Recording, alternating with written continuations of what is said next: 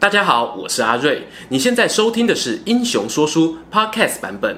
如果你想要观看有搭配图文的影片，欢迎到 YouTube 上搜寻《英雄说书》，诚挚邀请你订阅我们的频道哦。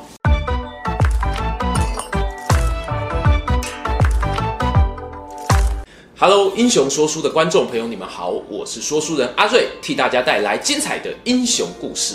今天呢，要介绍的这一位是在公元前三世纪。出身北非军事世家的一位英雄，他以优秀的领导统御还有战术操作闻名于世。即使啊，经过了两千多年，到今天哦，还有许多国家的军官学校会分析这一位英雄的经典战役，来作为学生的基础教材。这个人呢，就是曾经在坎尼会战当中击败拥有两倍兵力罗马军团的迦太基战神汉尼拔·巴卡。如果观众朋友跟我一样啊，听到汉尼拔呢，想到的都是恐怖电影杀人魔。听听今天的故事，我相信呢，可以让你对这三个字留下不同的印象。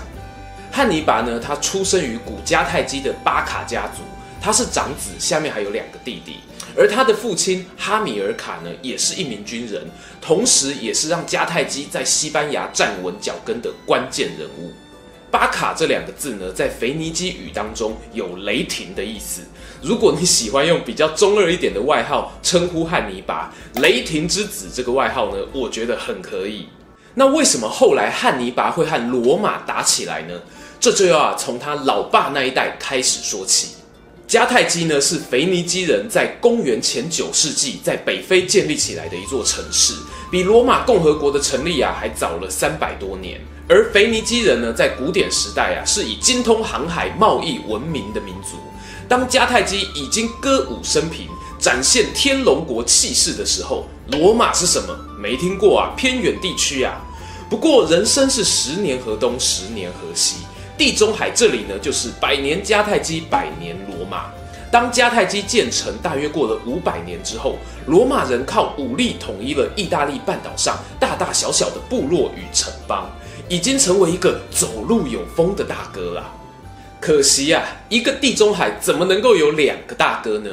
于是罗马人强大之后，就开始想要和迦太基争夺海权。在公元前二六一年呢，爆发了第一次的布匿战争。战争的焦点呢，则摆在意大利南方的西西里岛。这次战争呢，汉尼拔的老爸哈米尔卡有参战。他带着一批由多国雇佣兵组成的部队驻扎在西西里岛上，配上强大的海军实力呢，多次击退罗马人的进攻。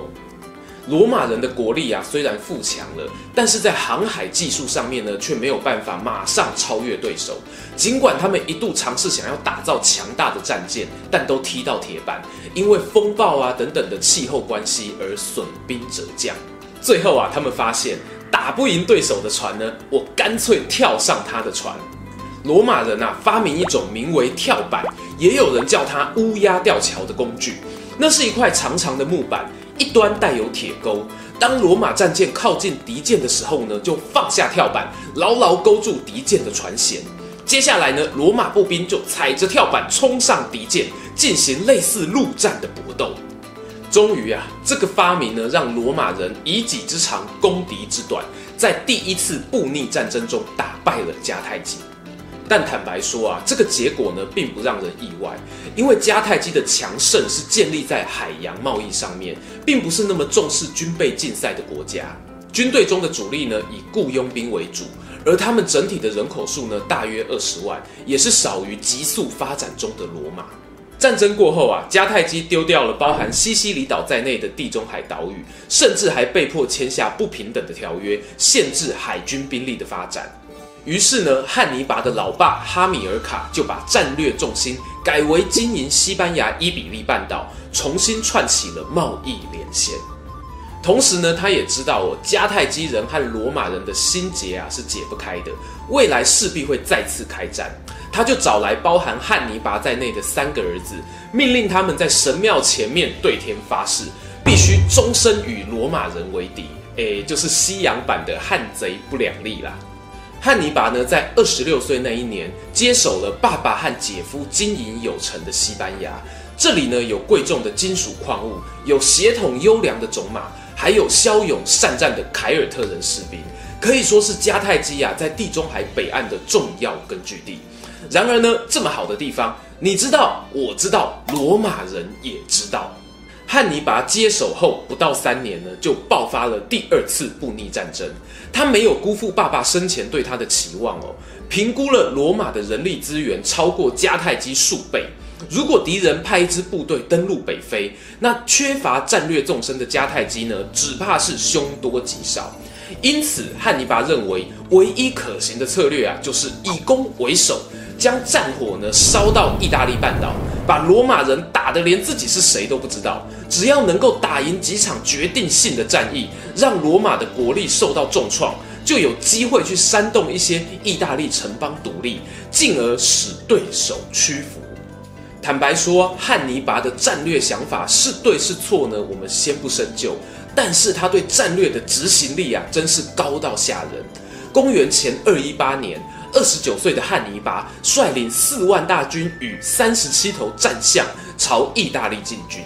这支军队呢，是人类历史上有记载以来第一支翻越阿尔卑斯山脉的军队。此时呢，已经是十月中旬，天寒地冻，加上一些高山部落的袭击。当汉尼拔的部队下山来到意大利波河平原的时候呢，只剩下两万多人。于是汉尼拔就采取了就地增补的行动，招降了一些高卢部落，把他们纳入军中，使得军力呢再次回到了四万人左右。要知道啊，这一支军队呢是混合了北非人、西班牙人、高卢人，嗯，还有大象的超级米克斯军团。汉尼拔呢，他不知道是用了什么样的妖术哦，才让这些语言多元、装备新旧不一的士兵们同心协力。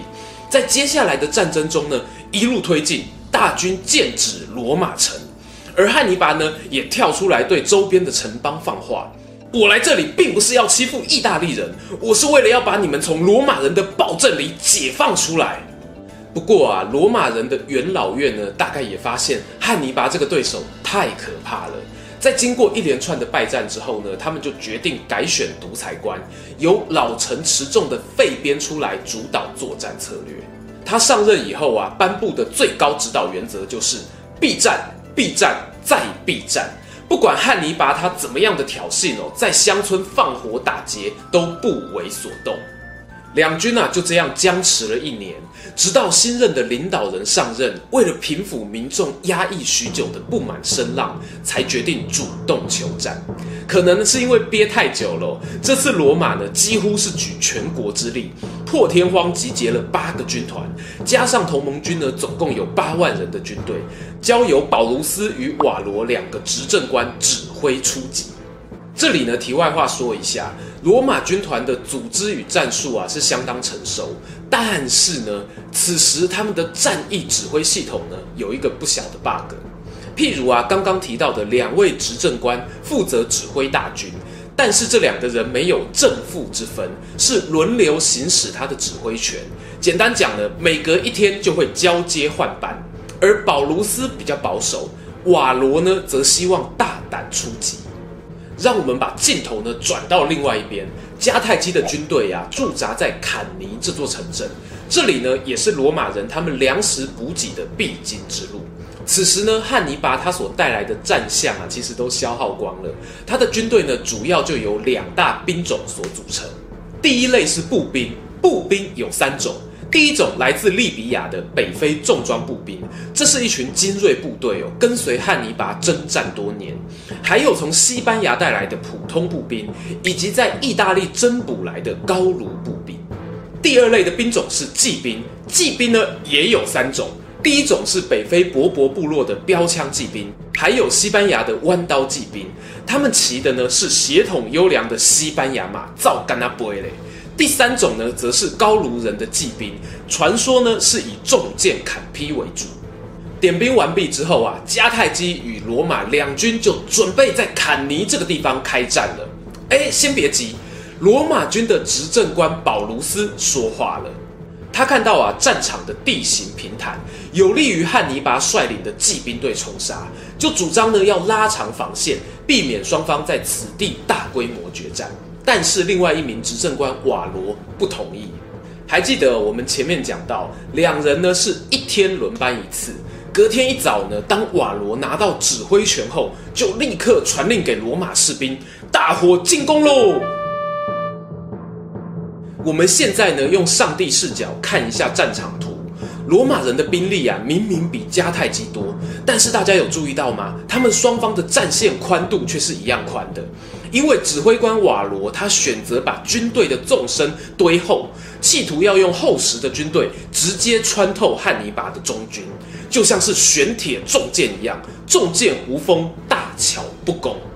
而瓦罗呢，也亲自带领四千骑兵在罗马步兵方阵的左翼，面对三千名北非骑兵。保卢斯呢，率领了两千名骑兵在右翼，和总共七千名的西班牙高卢骑兵对阵。而另一边，汉尼拔的布阵啊，除了左右两侧同样有骑兵之外，中央的阵型呢却非常诡异。他把素质比较差的两万五千名高卢步兵放在中间，由自己亲自率领；另外混杂着八千名比较有经验的西班牙步兵。而且呢，这个肥大的步兵团还微微的往敌军方向突出，仿佛啊在跟对手招手说：“来吃我啊，来吃我啊！”至于啊，这一批新手步兵团的后方两侧呢，则是最精锐的北非步兵，他们蓄势待发哦，准备执行主帅接下来交代的任务。大风起，战鼓擂，罗马的步兵阵啊往前冲刺了，双方两侧的骑兵呢也展开交战。骑兵的胜负啊来得快去得快，保卢斯的两千骑兵不敌对手的七千匹马，开始往后方溃散。而瓦罗的四千骑兵呢，本来跟三千柏柏人打得不分胜负，但在对手西班牙高卢骑兵赶到包围之后呢，也不知倒地。不过就在此时啊，厚实的罗马步兵团正一步一步地往汉尼拔中军推进。但说也奇怪，明明高卢步兵都是一些菜兵啊，可是他们却韧性十足。都已经从一条直线被拉扯成碗弓状的曲线了，却始终没有断裂崩溃。汉尼拔心中得意地说：“啊，是洋葱，我在部队中加了洋葱啊，不是啦，其实呢是加入了那些少量但关键的西班牙步兵，发挥了老兵带小兵的影响力。加上呢，汉尼拔自己亲自压阵，使得中军虽然被罗马人压着打哦，仍然不至于全面崩盘。转眼间呢，罗马步兵已经越陷越深。此时除了后方之外，前中右都是敌军的身影。而汉尼拔此刻传下军令，北非步兵出动，发动夹击战术。在旁边久候多时的两支精锐步兵团，就像是超强力的夹子一样，把包围网紧紧地夹了起来。原本在后方骚扰追击的骑兵啊，也在此刻呢加入战局，截断了罗马人的退路。于是呢，虽然罗马步兵仍然有人数上的优势，但他们就像是一颗被压紧的皮球。中间的士兵啊，完全没有办法接触到敌军，发挥杀敌的作用，只能够任由汉尼拔的部队从外而内不断蚕食、鲸吞自己的伙伴。这场战争呢，从早上开打打到太阳下山结束，估计的总伤亡人数呢，在四万到七万之间，差不多就是每一分钟有将近六百名士兵死去。指挥官保卢斯呢，当场战死。而另一位瓦罗呢，则幸运逃脱。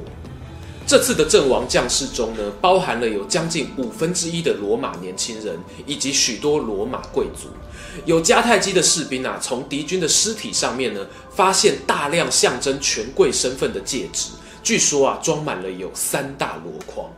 又到了结论时间，研究罗马史的学者蒂托里维表示哦。世界上呢，还没有哪一个民族能在经受坎尼会战这样巨大的打击之后，仍然屹立不摇。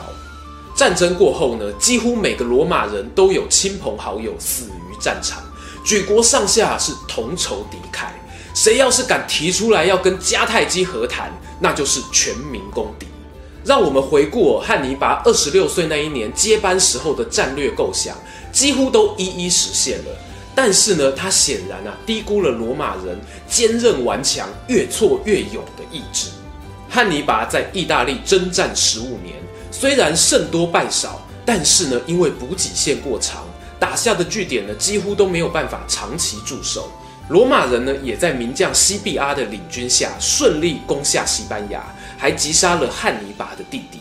在军队越来越少、胜利越来越渺茫的情况下，汉尼拔不得不含恨撤回家乡。公元前二零二年的扎马战役呢，是汉尼拔最后一次领兵，但是不幸兵败。